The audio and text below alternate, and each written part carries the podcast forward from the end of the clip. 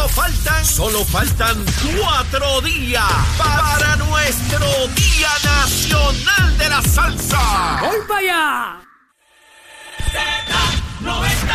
La emisora del Día Nacional de la Salsa. Domingo 12 de junio en el Estadio Irán Beaturn. WZMTFM 93.7 San Juan. WZMTFM 93.3 Ponce. WIOB 97.5 Mayagüez. Y la aplicación La Música. Este año vivirás una experiencia nunca antes vista con una doble tarima. Es el Día Nacional de la Salsa de Puerto Rico. Domingo 12 de junio. Boletos en Ticket Center.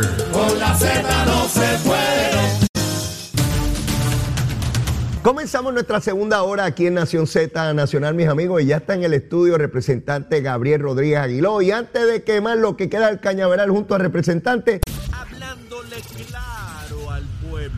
Nación Z Nacional, soy Leo Díaz. Buenos días a todos. Leo Díaz en Nación Z Nacional por la Z. Bueno, mis amigos, y este próximo domingo, el domingo, Día Nacional de la Salsa. Mire, vamos para allá en área de, de- de arena, solamente 20 pesitos, secciones abiertas en el Día Nacional de la Salsa en el Estadio Irán Víctor. Desde temprano hasta por la noche, es un party gigantesco con salsa de la buena, de la brava. Así que todo el mundo para allá. Bueno, y de inmediato, la bienvenida a Gabriel Rodríguez Aguiló. Gabriel, saludos, buen día. Saludos, Leo. Buenos días para ti, buenos días para todos los amigos que te sintonizan a través de todas las plataformas. ¿Cómo están las cosas? ¿Todo bien? Todo en orden, gracias a Dios. Mucha gente te envía saludos, no los pude anotar en esta ocasión, eran muchos, así que eh, pendiente a, a las 9 y 30 los almuerzos, eh, las recomendaciones. Mucho cariño, mucho cariño eh, para ti de todo el, el pueblo de. Puerto Rico. Igual, igual. Besitos en el cutis para todo ese pueblo tremendo que nos ve y nos escucha diariamente aquí en, en el programa. Mira, Gabriel, te pregunto ya desde hace varias semanas sobre los proyectos que están pendientes de corrupción, porque fuiste tú precisamente quien llevaste la voz de alerta en la Cámara y pediste el descargue de medidas que llevaban meses allí sin considerar. Y quisiera que me hablaras un poco de eso. ¿Cuál es el estatus de, de las medidas? Bueno, el proyecto eh, que tiene que ver con todos los contratos de servicios en el gobierno, de Ajá. 250 mil dólares en adelante, sea por competencia, o sea, sea por subasta, eh, se aprobó ayer. Ayer logramos que se incluyera en el calendario de votación final y se aprobó en la. Cámara de Representantes. Eh, todavía el otro proyecto, el que eh, impide o limita realmente el que los contratistas del gobierno den donativos a las campañas políticas o los candidatos 90 días antes y 90 días después del evento electoral. Ese, sabes que lo solicitamos, ese fue el día que Connie Varela se enteró que estaba en su comisión, de hacía, hacía meses y no había hecho nada. Eh, lo pidió para trabajarlo en la comisión, Leo lo trabajó en la comisión y eh, la lumbrera de Connie Varela lo que hizo fue eh, eh, una enmienda para hacer una prohibición total, para impedir que cualquier contratista del gobierno o el que aspire a ser contratista en el gobierno eh, dé donativos a las campañas políticas. Pero es que eso es inconstitucional, Gabriel. Pues claro que lo es eh, y se lo establecimos nosotros. Eh, obviamente aquí una mala intención de dañar el proyecto, de mutilar el proyecto para que si se aprueba no, se- no se pueda firmar porque es inconstitucional. Pero espérate, espérate. Eh, ¿Estamos hablando por incompetencia de Connie Varela o por la intención de él de, de- de trasquilar el proyecto? Connie Varela es licenciado.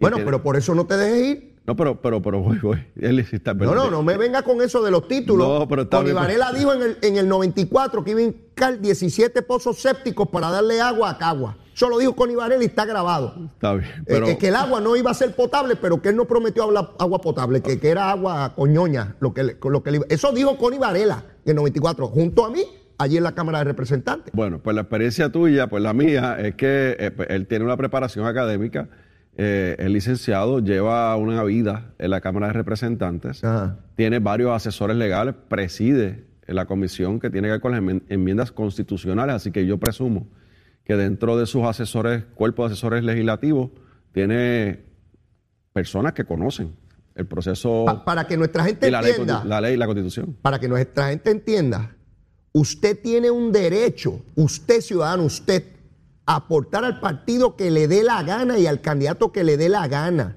Y no puede una- haber una ley que se lo impida. De lo que estamos hablando aquí es de un periodo pequeño, antes y después de una elección, para que no se pueda hacer donativo. Incluso esa podría haber cuestionamientos constitucionales. Imagínese usted una prohibición total y absoluta. Y esa, eh, esa última ha sido avalada en los tribunales porque lo que se hace es limitar, ¿verdad? Regular, no impedir.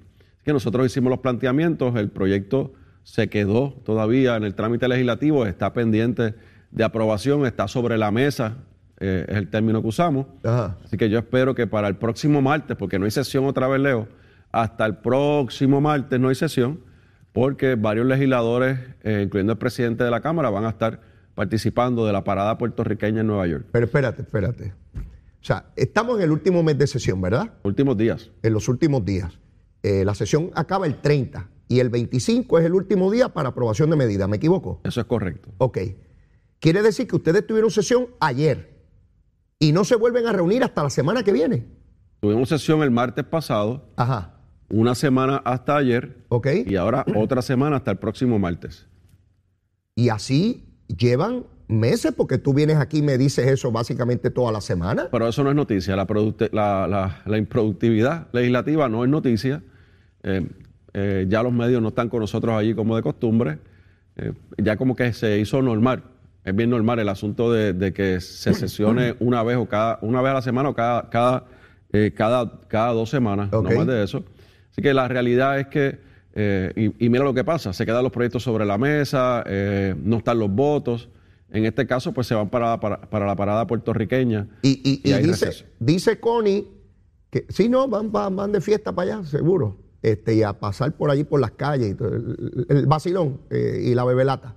Pero a lo que voy, entonces el proyecto Connie Varela pretende hacerle esa enmienda y bajarlo a votación cuando aún con la enmienda esa, o no hay fecha. ah, estaba para votación ayer, en calendario, un segundo calendario. Pero obviamente nosotros hacer los señalamientos, y yo tengo que decirte que el propio presidente de la Cámara está claro que, porque lo dialogué con él ayer, que este asunto eh, es una, estas enmiendas son inconstitucionales y Ah, esto va a dañar el proyecto.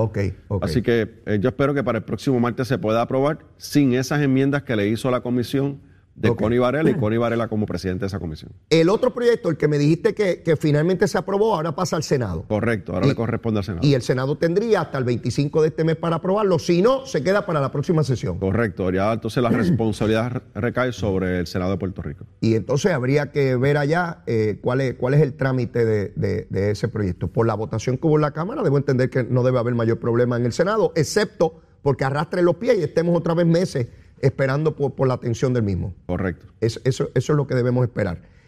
Ayer se aprobó el presupuesto, ¿no? Sí, se aprobó anoche la- un sustitutivo.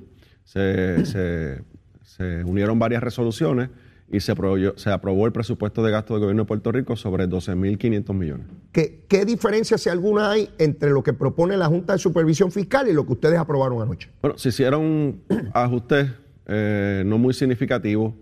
Eh, se trató de asignar una cantidad mayor a lo que son las amas de llaves, que es un problema que tenemos y que hemos identificado en la Cámara de Representantes, nosotros los legisladores que van a nuestras oficinas, eh, las familias a solicitar que hay envejecientes solos en sus casas, personas encamadas, personas con limitaciones físicas y que los municipios no tienen el dinero y las propuestas federales no están disponibles. Así que se trató de identificar un dinero adicional. Se le dio dinero adicional a- la Universidad de Puerto Rico, sabes que cuando llegó la Junta de Control Fiscal comenzó a hacer recortes eh, constantemente en todos los presupuestos a la Universidad de Puerto Rico. En este presupuesto tiene un aumento significativo comparado con el año anterior y el año anterior con el anterior, el otro.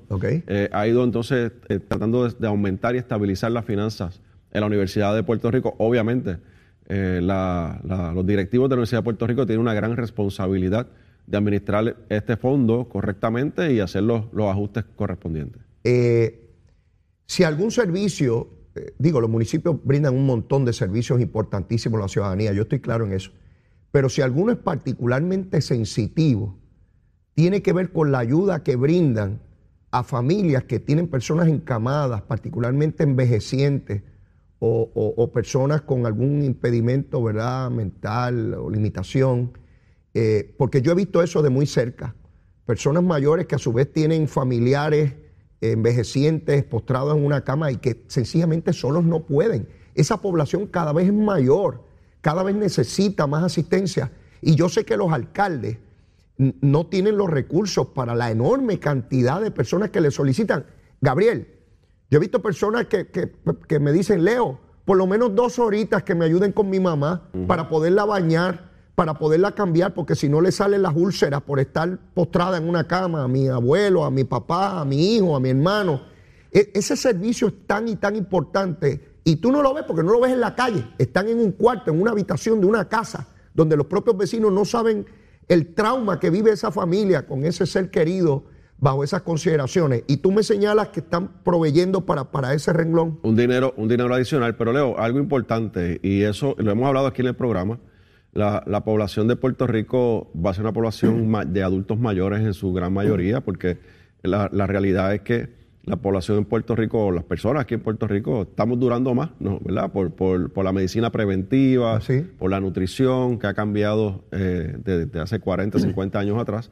Así que la realidad es que eh, en Puerto Rico vamos a tener esa población mayor y ya la tenemos. Eh, hay un fenómeno y es que estas familias mayormente están en el campo, no necesariamente en la ciudad también hay, están solos porque sus hijos se fueron para Estados Unidos a trabajar o, sus nietos no están en Puerto Rico porque están, o están en sus vidas y no, no tienen el tiempo para atenderlo, que no debe ser lo correcto, pero lamentablemente ocurre hay veces que están totalmente solos, puntos, porque están solos. No pueden ir ni siquiera a sus citas médicas, porque distinto al área metropolitana, donde es mucho más fácil la transportación, aun cuando haya dificultades, y estoy claro, y la proximidad de los lugares donde son asistidos médicamente, en las zonas rurales totalmente distinta esa realidad, totalmente distinta. Entonces, identificando ese problema, pues estamos tratando de atenderlo y como lo he dicho aquí anteriormente, e insisto, y tenemos que mirarlo de cara al futuro, nosotros tenemos que establecer políticas públicas a corto, mediano y largo plazo para esta población.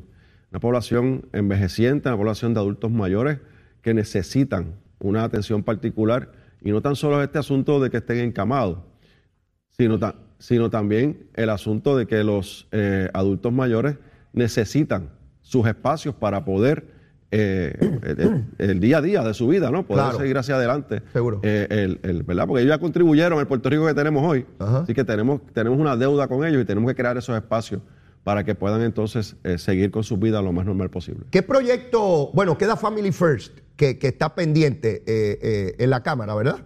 Es correcto.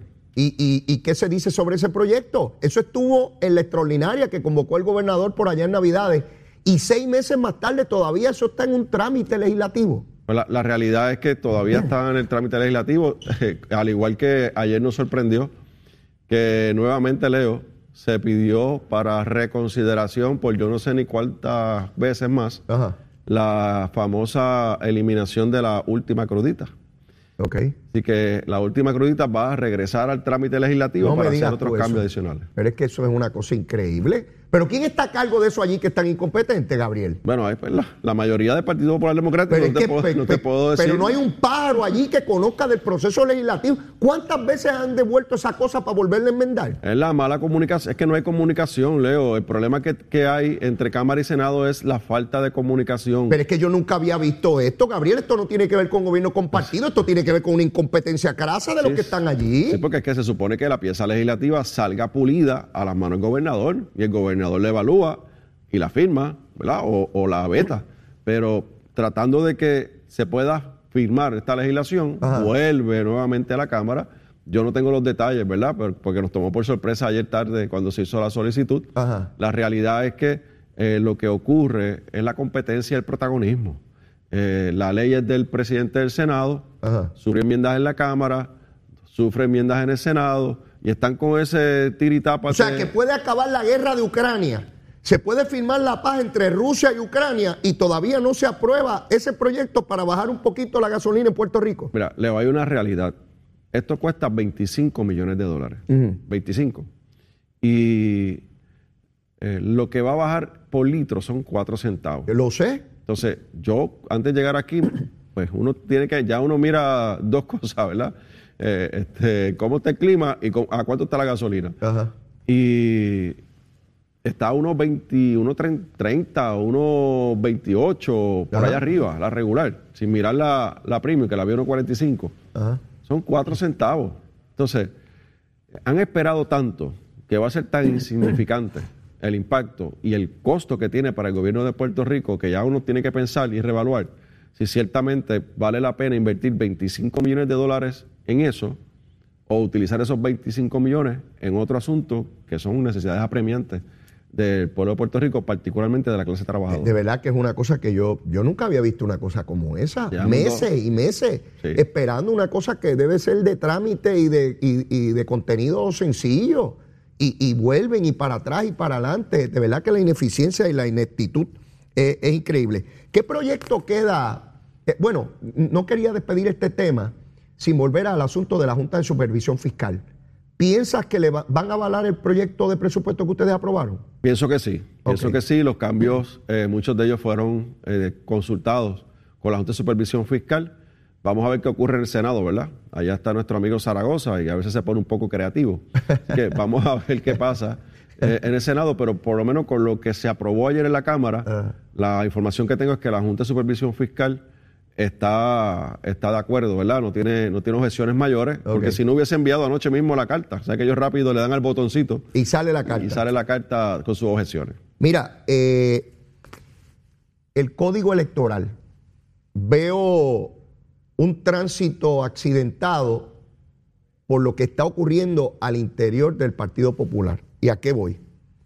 Obviamente ellos se comprometieron en la campaña electoral a que iban a derogar ese- esa ley electoral, porque eso hay que era para hacer trampa, y que eso y aquello. no sé qué trampa era, porque hubo partidos nuevos que lograron meter legisladores ahí, que eso es histórico, lograron la mayor parte de los municipios, eh, lograron mayorías en Cámara y Senado, por lo menos frente a los demás partidos, así que no sé cuál era la trampa en la ley que les permitió tener todo eso, ¿verdad?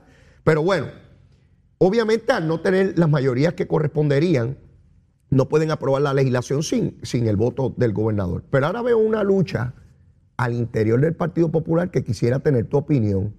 Veo a Toñito Cruz en un ataque directo y a mansalva contra el presidente del Partido Popular Dalmao. Y obviamente ha tomado como, como rehén un área que se le reconoce expertise, por lo menos en el Partido Popular, y es el código electoral. Está diciendo que el liderato del Partido Popular se ha entregado frente al PNP y a Edwin Mundo para invalidar el voto adelantado, que realmente han dejado todo esto por, por- por- por donde no era. Entonces me temo que ni siquiera hay unanimidad dentro del Partido Popular para proponer enmiendas a este código. ¿Por dónde va eso? Bueno, tienes toda la razón, Leo. Eh, vamos un poco atrás. Cuando Connie Varela comenzó este cuatrenio, Ajá. justamente comenzó con este tema. Así fue. Y fue para, eh, para vetar el código electoral y crear su nuevo, o, o sea, derogar, perdón, el Ajá. código electoral y traer el nuevo. Esa fue la promesa de campaña, Así esa fue, la política. Ajá. Pues en ese proceso, Connie Varela, el propio Toñito Cruz, que en ese momento era comisionado electoral del Partido Popular, le dijo que ese proyecto no servía, que lo que estaba haciendo Connie Varela no servía. Eso está grabado. Y se detuvo todo el proceso. Dalmao como presidente del Senado y presidente del Partido Popular coge la discusión, se la lleva a- al Senado, comienza nuevamente con la discusión. Recientemente Connie Varela le pide la renuncia al nuevo comisionado electoral del Partido Popular, el compañero Colbert Toro, que es el comisionado alterno, tengo entendido, la comisión. Sí. eh, eh, arremete contra, contra Connie. Bueno, eso lo que tienen es un sal para afuera. Yo no te puedo decir eh, hacia dónde se dirigen, porque es la misma lucha que hay de cara a lo que tiene que ocurrir este año en el Partido Popular, que es elegir nuevamente a un presidente de ese partido y posible candidato a la gobernación. Ajá. Y eso es lo que está llevando, ¿verdad? El tira y jala dentro del Me, Partido me- me Popular. recordaste algo, porque Connie Varela hace varias semanas atrás pidió la renuncia del comisionado Sí. electoral del Partido Popular porque Sí. no le hace caso a él en cuanto a las enmiendas al código electoral. O sea, esto es una lucha de tal naturaleza que yo lo que pienso, y puedo anticipar razonablemente, es que finalmente no haya ningún tipo de enmienda porque ni ellos mismos se ponen de acuerdo, este Se está retrasando demasiado. Y, y ya el próximo año comienza el año preelectoral.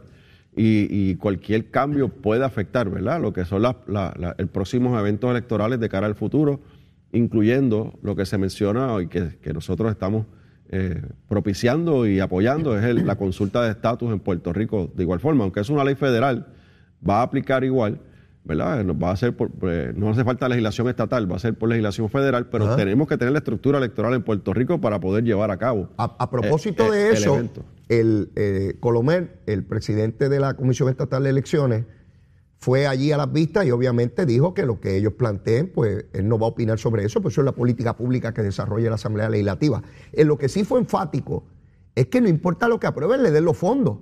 Porque eh, para llenar las vacantes que se han sucedido por estos casos de corrupción, eh, tanto en el Partido Popular como en el PNP, han tenido que eh, gastar unos fondos, creo que setenta y pico de mil dólares, que no estaban consignados para eso, y probablemente algunos más, si hay más acusaciones. Y él señala, mire, nos pueden imponer las responsabilidades que quieran, y estamos en la mejor disposición de cumplir, pero necesitamos los recursos. Ya- A una comisión estatal de elecciones diezmada, igual que cualquier otra institución de Puerto Rico, no, no es la única, que se le han quitado una enorme cantidad de recursos. Y ojo, Leo, con, lo- con estas enmiendas al Código Electoral, porque ahora mismo en la Comisión Estatal de Elecciones está en un proceso de transición hacia la tecnología. Ajá. ¿A qué me refiero? La, la ley, el Código Electoral vigente lo que establece es que solamente vamos a tener en Puerto Rico 12 juntas de inscripción permanente. Ya no va a haber una en cada pueblo, va a haber una en cada región judicial, ¿verdad? Eso dice la ley. Van a haber 12, 12, perdón, 12 eh, juntas de inscripción permanente que son como islas, ¿no? Cual- tú puedes hacer la transacción en cualquiera de ellas Ajá. pero también a la par se está transicionando a establecer es- un sistema eh, tecnológico donde con una tablet, con una computadora o hasta con tu propio teléfono, tú puedas hacer, hacer cualquier transacción electoral. Excelente. Y, y hacia, eso, hacia eso se está transicionando. Excelente. Así que eh, si yo estoy en una comunidad visitando y me encuentro con una familia que no está inscrita o un joven, yo puedo orientarlo para que entre en esa aplicación y se registre y quede registrado para poder votar en las próximas elecciones. Y eso, eso está en proceso. Así que ojo con que no se, no se dañe todo este esfuerzo y esta inversión, porque es una inversión económica en toda esta, esta tecnología Eso, eso que me describe, Gabriel, estamos hablando a corto plazo, en una cuestión de meses. Est- Estamos hablando de cara a las próximas elecciones. Oh, eso, es- eso es un adelanto inmenso. Sí, seguro. Que, que uno pueda identificar a una persona o que el mismo ciudadano diga, mira, me quiero inscribir, estoy en la playa y abro el celular y bajo el sol y con una cervecita inscribiéndome ahí para, para votar y votar por el partido que me dé la gana y por los candidatos que me dé la gana. Correcto, Pero, correcto. pero, pero no tengo que ir físicamente a hacer un turno, a perder un día de trabajo eh, eh, con todos los inconvenientes que eso representa, sino que electrónicamente yo hago el proceso. I- igualmente ya la, la tarjeta electoral eh, va a estar ahí. Tu identificación electoral va a estar digital como está la licencia. Y de hecho, el código electoral vigente establece que ya no hace falta la tarjeta electoral para votar como era eh, en los cuatro años pasados. Ahora con el pasaporte, con la licencia, una identificación válida vigente, puedes ir a, a- a ejercer tu voto. Así Tremendo. que son, tra- son, son procesos de transición que están ocurriendo y que podrían afectarse con decisiones que se tomen alocadas o apresuradas por el Partido Popular Democrático. Ese voto por correo, que para mí es tan importante, eh, que el ciudadano que no quiera estar yendo a una escuela, punto. Yo decido y me llegan las papeletas a mi casa y con las medidas de seguridad que corresponden, yo emito mi voto. Y no, nadie tiene que ver cómo voté, ni, ahí está, eh, eh, el voto por correo. Hacer cada vez más sencillo, más fácil, más ágil, transparente, seguro, el trámite eh, electoral en, en Puerto Rico. Y yo lo he dicho mil veces. Yo espero no irme de este mundo sin que también yo pueda votar por el celular. Sé que alguna gente va a brincar, le va a dar angina de pecho, ay Dios mío, Dios mío. Este, pero que llegue el momento donde yo vote por mi celular y vote por el candidato que me dio la gana. las dio la herram- gana. las herramientas están, Leo. Si, si hoy día, ahora mismo, tú y yo podemos hacer cualquier transacción bancaria que está altamente regulado por el gobierno estatal y el gobierno federal, y son aplicaciones seguras donde tú puedes hacer transacciones eh, financieras, ¿cómo que no podemos emitir el voto a través de... de- Ah, Ese de ejemplo yo lo he usado mucho. Eh, eh, entidades o personas que hacen transacciones multimillonarias a nivel electrónico. Y me va a decir que el voto no.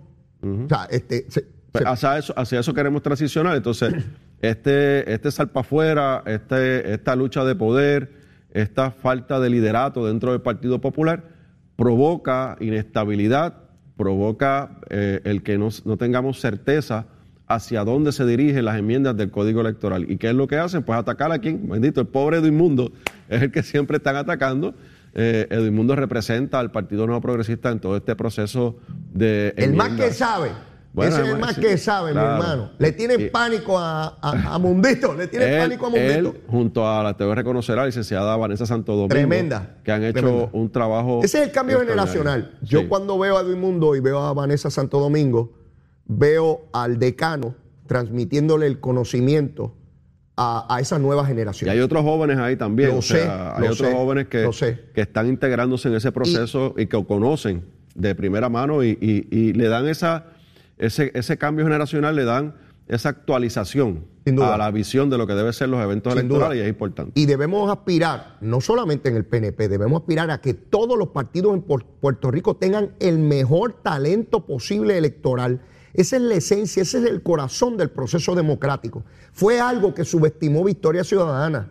Tenía un grupo de jóvenes comprometidos, por supuesto, con lo que ellos planteaban, pero no tenían idea de lo que era el proceso electoral, no tenían ningún conocimiento y tú lo veías en el coliseo allí diciendo disparate. No porque fueran incompetentes, es que no tenían los adiestramientos ni el conocimiento. Así que debemos aspirar a que cada partido político tenga el mejor talento posible y que cada voto se adjudique como lo emitió el pueblo. Así debe ser. Tenemos que ir a una pausa y luego venimos, mire, con la recomendación de almuerzo que trae Gabriel Rodríguez Aguiló, llévatela, chero. Estás con Nación Z Nacional por el Habla Música y Z93. Y aquí estamos, mis amigos, ya en la última media hora de Nación Z Nacional y estamos con el representante Gabriel Rodríguez Aguiló. Y él está clarito. Él sabe que a las nueve y media corresponde hacer la mejor recomendación posible para el almuerzo del pueblo de Puerto Rico. Dale, Gabriel, tírale. Leo, el día es largo, vamos para Caguas y tenemos. La ruta es extensa hoy. Ajá. Eh, un arroz con salchicha, no salchicha, con salchicha. No, no, no el de Georgie No el Navarro, de no, Georgie, no el de Georgie. Con salchicha, un bistecito encebollado, Ah, pero, pero con la cebollita blandita, así jugosita. Pero un arroz con salchicha, el arroz este, este amarillito, ¿no? Amarillito, sí. Con, no, con no, la no, salchichita y toda la cosa. Guisadito, sí, sí, sí. Y un bistecito encebollado. Cebolla, pero la cebollita suavecita, bien, bien, bien blandita. Oh, mira, Sí. eso yo le agrego. Unos tostoncitos, uno amarillito. Amarillito. Sí, un amarillito. Me gusta el dulcecito, el dulcecito el amarillito. Oye, eso suena Voy a ver si lo consigo. Eso aparece, eso aparece. Sí, sí, sí, aquí en Puerto Rico, muchachos, seguro que aparece. Ahora, yo quiero el mejor, no es cualquiera. Tiene que ser alguien que tenga la- esa mano diestra. Pero mira, tremenda recomendación de almuerzo, seguro que sí. Mira, Gabriel, eh, hay un señalamiento hoy en la prensa con relación al estado de emergencia por, por violencia de género, ¿verdad? Y yo veo un desenfoque en esto que me preocupa. ¿A qué me refiero? Hay sectores y organizaciones que piensan que porque el gobierno, sea este o cualquier otro, aquí o en cualquier otra parte del mundo, decreta algo por ley o por orden o por lo que sea, que de inmediato la conducta humana va a cambiar y va a ser conforme a ese Estado de Derecho que se establece. ¿A qué me refiero? El Código Penal dice que no se puede asesinar. ¿Verdad que hay gente que asesina en Puerto Rico? Claro. Y veo una mala con- concepción, no sé si a propósito, de sectores que piensan que porque el gobierno diga, mire, pues ahora vamos a decretar una emergencia de violencia de género, que la gente va a dejar de maltratar a las mujeres o mujeres a hombres como corresponda. Y eso realmente me preocupa, Gabriel, porque esto no tiene que, bueno, obviamente el Estado de Derecho establece sanciones y qué cosas se deben hacer y educar, pero esto es mucho, muchísimo más profundo que eso, tiene que ver con la naturaleza de cada cual, su educación y, y cómo está conformado. Tú eres legislador y la gente espera que porque tú apruebes una ley ya todas las cosas cambiaron porque se aprobó la ley. Y yo recuerdo, para, para darte paso, cuando se obligó al, al cinturón de seguridad, porque lo dije, a mí me daba trabajo, Gabriel. Yo odiaba ponerme el cinturón de seguridad. Lo odiaba, porque a mí yo no me acostumbré a eso desde chiquito. Sin embargo, mis hijos se lo ponen automáticamente. Digo, yo también lo uso, ya me acostumbré. Pero no es lo mismo cuando a ti te educan, cuando a ti te forman, cuando a ti te socializan, dando determinados valores, a cuando no los tienes y pensar que por una ley o por una orden todo cambió, Gabriel. Leo, ¿te acuerdas la campaña Tus valores cuentan? Sí, la recuerdo. Que, que lo criticaron enormemente. ¿Lo recuerdo? eh, de, de Luis Fortuño, de esa administración, nuestra Ajá. administración. Eh, y eh, te menciono esto porque hacia ahí es que tenemos que dirigirnos, Leo. Eh, y ciertamente el gobernador de Puerto Rico, Pedro Pierluisi, cuando llegó, se reunió con todos estos grupos feministas que tenían eh, constantemente manifestaciones, reclamos a, a los gobernadores anteriores. Y los escucharon parcialmente. El gobernador dijo, no, va- vamos a sentarnos, vamos a buscar alternativas. Se, se declaró la, la emergencia, eh, se comenzó a hacer grupos de trabajo, Grupo PARE, entre otros, eh, a unir esfuerzos, porque los esfuerzos se hacen en la agencia, pero se hacen por separado muchas veces. Así que la sincronización de este esfuerzo para atender esta situación que es apremiante en Puerto Rico, pues eso atiende lo del día a día. Pero ¿cómo nosotros podemos evitar esto de cara al futuro? Pues, como lo que acabas de describir ahora con el cinturón de seguridad, es la educación, es inculcarle a nuestros niños y a nuestros jóvenes los valores, los principios de respeto, porque ciertamente aquí hay violencia eh, de género mayormente contra la mujer, pero aquí violencia en general Sí. es, es generalizada. Mucha violencia. Y lo que uno tiene que hacer es montarse en el carro y irse por ahí y vas a ver cuántas veces te tocan bocina, cuántas veces te insultan eh, en un día en la calle. Eh, pasa en las filas cuando tienes que esperar eh, por un servicio. O sea, pasa en todos lados. Eh, y, y cómo podemos contrarrestar este asunto? Con educación y con prevención.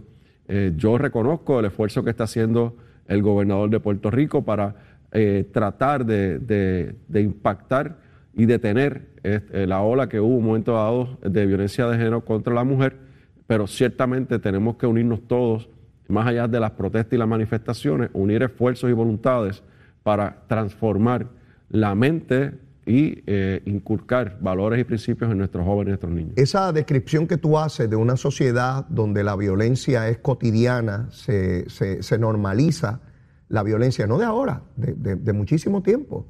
Eh, y personas que dicen, tal cosa es violencia, pero sin embargo ellos están en actividad violenta en muchísimas otras cosas. El que no cree en la violencia de género, pero como tú dices, le da un corte de pastelillo a otro y le grita cualquier palabra, cualquier barbaridad, por entender que le, que le, que le transgredió su espacio o lo que fuera, o recomienda darle una galleta a fulano, o los que dicen que no creen en la violencia de género, pero están en las redes sociales insultando a mansalva a cualquiera, o que sienten que tienen la facultad de insultar a alguien porque es artista, porque es figura pública, o, a fulano porque es de otro partido, o porque es de otra religión, o porque es de otro equipo deportivo. Así que esto de la violencia va más allá. Ciertamente la violencia de género es de- demasiado terrible. Pero la violencia generalizada, a mí me gustaría que cada uno de nosotros, cada uno, los que nos están viendo y escuchando, se preguntara durante el día cuántas actuaciones de violencia ejerce. ¿Sabes qué, Gabriel?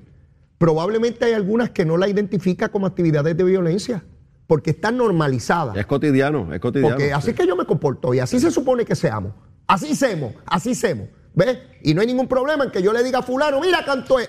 ¿Ves? No, no hay ni- y le enseño a mi nene, Mira. mira, cuando fulano dile tal cosa. O, o dale una galleta. Y, y- pero no creo en la violencia de género. te pero voy- estoy promoviendo violencia. Te, te voy a, te voy a traer un ejemplo a esta discusión eh, que no sé si es apropiado, pero te lo voy a traer porque Dispárelo. o- ocurrió el sábado. Ajá. El sábado eran las vistas congresionales, el foro, donde se estaban escuchando los ciudadanos por Ajá. parte de los congresistas en el centro de convenciones. Sí. Para lograr acceso había que registrarse. Ahí tú no entrabas con Juan por tu, por tu casa, tenías que registrarte. Registrarte es tu nombre y, y previamente. tu Sí, identificación. información y demás. Ok. Allí entró eh, este señor Molina, Eliezer Molina, con un grupo de personas. Ajá. Y, y uno los vio, y yo los vi entrar, algunos que uno reconoce porque están en las redes, están por ahí en los escándalos que, que se han provocado. Ajá. Y, y uno los fue identificando que estaban dentro del salón, Ajá. hasta que llegó el punto que pasó lo que ocurrió allí, ¿no? Eh, su manifestación, como ellos dicen. Ajá. Pero, pero yo vi allí mucha violencia y de- por, por parte de ese grupo. Por ejemplo, hubo damas allí insultando a la gente que estaba allí sentada, no solamente a, los- a los funcionarios electos, porque yo, nosotros nos fuimos un poco hacia atrás en el salón para, para evitar problemas y para evitar provocaciones y yo me quedé observando cuál era el comportamiento. Fue un comportamiento totalmente agresivo. No de Eliezer Molina, Eliezer Molina lo sacaron de allí corriendo, pero de un grupo que estaba alrededor de él, mayormente féminas, insultando eh, eh, de forma agresiva en contra no de los funcionarios electos, ni de los congresistas, sino de, de las personas que estaban allí sentadas participando de una audiencia.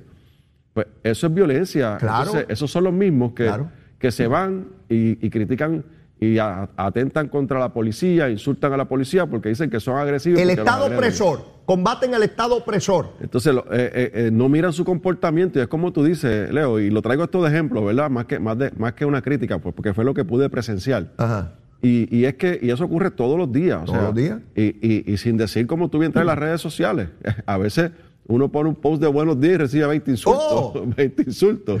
Este, que a mí no me importa. Libertad de expresión. Sí, hay, un, hay, hay un botoncito tan fácil que uno tiene, que yo lo descubrí, Ajá. que tú le das así pa, y lo bloqueas y se acaba el evento. Ajá. Y sales y sales de ese problema. Sí, no, no, yo- Sí, yo porque yo, yo no, yo no vivo para tener seguidores, ni yo, yo no soy influencer.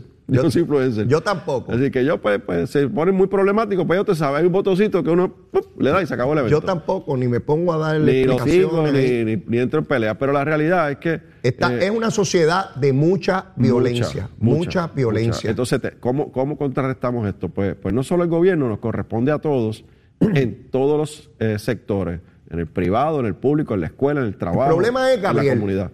que favorecemos la violencia cuando esa violencia se da en función de defender nuestro punto de vista.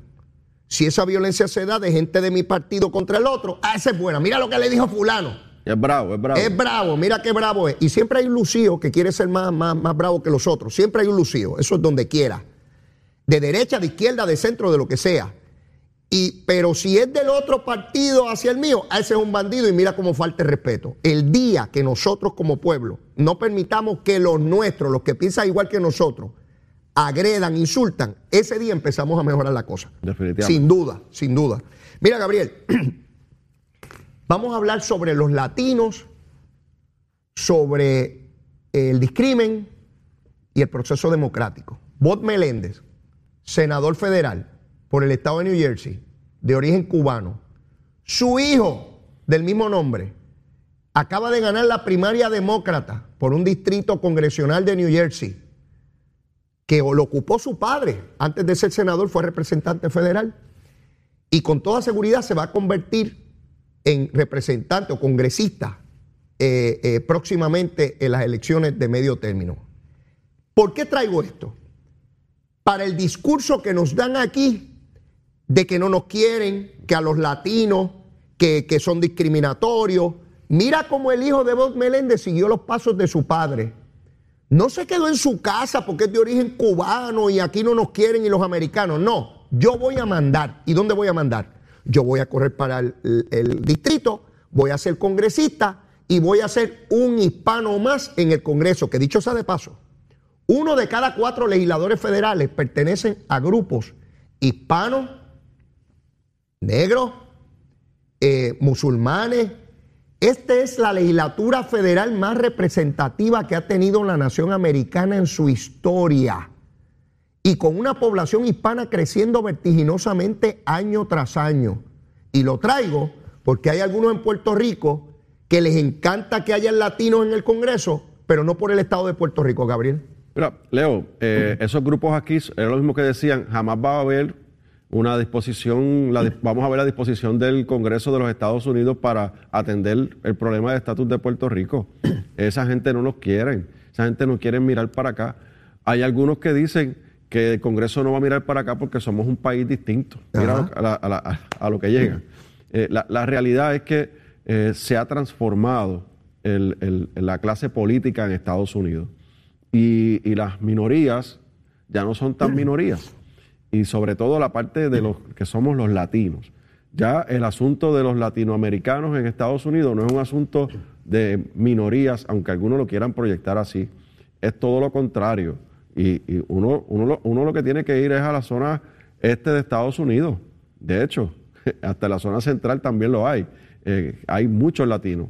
Así que la realidad es que se ha ido transformando eh, la clase política, la participación de las minorías, en este caso de, de los hermanos latinoamericanos, se, ha- se ha- han ido insertando en la clase política de Estados Unidos y por eso hoy tenemos un Congreso que es diverso y que atiende y mira con un detenimiento y toma con mucha seriedad los asuntos que tienen que ver con los hispanos.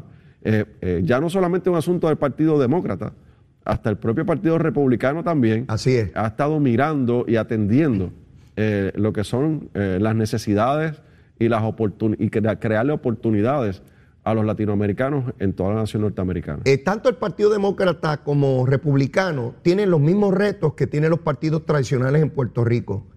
Tienen un electorado, particularmente ese electorado más joven, en una transformación dramática porque nuestra sociedad ha cambiado mucho en la manera en que opera, la manera en que los medios de comunicación, las posibilidades de los mecanismos tecnológicos para tener la información, ya no dependiendo de unos grandes emporios que nos definan lo que tenemos que ver, lo que tenemos que mirar y cómo interpretarlo. Ya el ciudadano se comporta, se conecta, se comunica directamente. Y eso le impone unos retos a lo que ha sido lo tradicional en hacer política y en representar a su vez al pueblo. Vemos cada vez más latinos eh, y, y- y lo que llamábamos minoría, como tú dices, asumiendo posiciones de poder en la empresa privada y en el gobierno. Y, y Leo, algo importante que, ¿verdad? Esa es mi percepción. Ajá. Y es que la mayoría de estos hermanos latinoamericanos son descendientes, ya son, son ciudadanos americanos, nacieron en territorio. Y de segunda y tercera Unidos, generación. Y ya, ya ¿verdad? son ciudadanos americanos, pero, Ah. pero están bien claros dónde fueron sus raíces. ¿De dónde vienen? Y sus raíces, de dónde vienen, son de países de Centro y Suramérica, donde eh, no hay democracia. La participación en la democracia es para un grupito, ¿verdad? Para, para los que están arriba, los que están los de poder. Y, y reconociendo eso, ya esa generación dice, no, si nosotros queremos realmente transformar y atender las necesidades de nuestra población, tenemos que participar en el proceso democrático. Y en la nación norteamericana esa oportunidad la tienen, la tienen todos. Tú puedes crear tu espacio. Y yo creo que eso es parte importante y fundamental de lo que estamos viendo. Y es que estas generaciones deciden insertarse en la discusión pública, aspirar a posiciones electivas para atender las necesidades de su población, de su comunidad. Y eso, eh, eh, en contraste a lo que vivieron sus padres, sus abuelos, sus ancestros en, en esas, en esas jurisdicciones, en esos países donde esas oportunidades estaban totalmente limitadas. Yo creo que por ahí eh, va ese asunto de la participación de los latinoamericanos. Hay que ver cómo esta elección de medio término, pues, adelanta esa transformación que vive la legislatura federal en términos de mayor diversidad, de mayor representación de todos los grupos de, la sociedad, donde se toman las determinaciones. No es un ejercicio nada más de los puertorriqueños buscar el derecho al voto, es de que aquellos que ya lo tienen cada vez sea más representativo y más equitativo en términos de una sociedad diversa. Así que no solamente tener el voto, es ejercerlo, es procurarlo, es, es- es la participación y todavía nos falta mucho a los puertorriqueños en los estados porque hay, hay una gran cantidad de puertorriqueños que no votan el- en, en elecciones y hay que procurar que tengan ese grado de conciencia de que en la medida en que votan obtienen poder político y en esa medida van a tener mayor calidad de vida. Gabriel, Pero Leo, Leo, rapidito, es que Ah. eh, en eso último que tú acabas de decir, yo reconozco el esfuerzo que está llevando a cabo Ricardo Rosselló Sin con la delegación extendida, de los delegados extendidos. Eh, eh, se están organizando en diferentes ciudades y jurisdicciones de Estados Unidos los puertorriqueños y se están dejando sentir. Y yo creo que Lo eso sé. es bien importante sé. para, para eh, llamar la atención de los funcionarios o los que quieren aspirar a, a puestos electivos y eh, en un futuro cercano vamos a ver el resultado positivo de toda esta gestión. Tremendo. Eso ha sido una iniciativa, sin lugar a duda, novedosa y de mucho efecto. Y sé que va a su vez a crear una avalancha de reacción en otros sectores para procurar potenciar eh, las oportunidades y, y la efectividad de esta delegación extendida que creó Ricardo Rosselló. Gabriel, como siempre, agradecido de tu participación. Éxito, mucho Gracias. éxito. Gracias, igual voy a buscar el bistec cebollado por ahí. Ah, ¿verdad? Con, con- con el arroz amarillito ese con salchicha y, y los amarillitos, no te olvides. salchicha, salchicha. Bueno, mis amigos, ya en los minutos finales. Mire, están peleados Bolsonaro, el presidente de Brasil y Biden, el presidente de los Estados Unidos. El presidente Bolsonaro amenaza con no ir a la cumbre de las Américas porque Biden le ha hecho críticas a su gobierno. Está enchismado, pero nada, tiene que ir para allá. Es importante. Brasil es un país demasiado importante en América del Sur. Su economía, su poder es demasiado eh, importante en esta parte del mundo como, como, como tantos otros, ¿no? Mire, el domingo hay que ir al Día Nacional de la Salsa, Domingo, dos tarimas, orquestas en cantidades de por la mañana hasta por la noche. Si va al área de arena, abrieron secciones a 50 pesitos nada más. Vamos para allá a la salsa gorda a disfrutar el Día Nacional de la Salsa. Ya usted sabe, este próximo domingo eso está ahí al lado. Haga los planes, todos para allá el próximo domingo. Y ya la súplica final. Y para terminar, si usted todavía no me quiere, Quédame que soy bueno, un nenito bueno. Chulería en pote, seguro que sí. Si ya me quiere, sígame queriendo. Hay amor, hay amor. Será hasta mañana. Besitos en el cutis para todos. Llévatela, chero.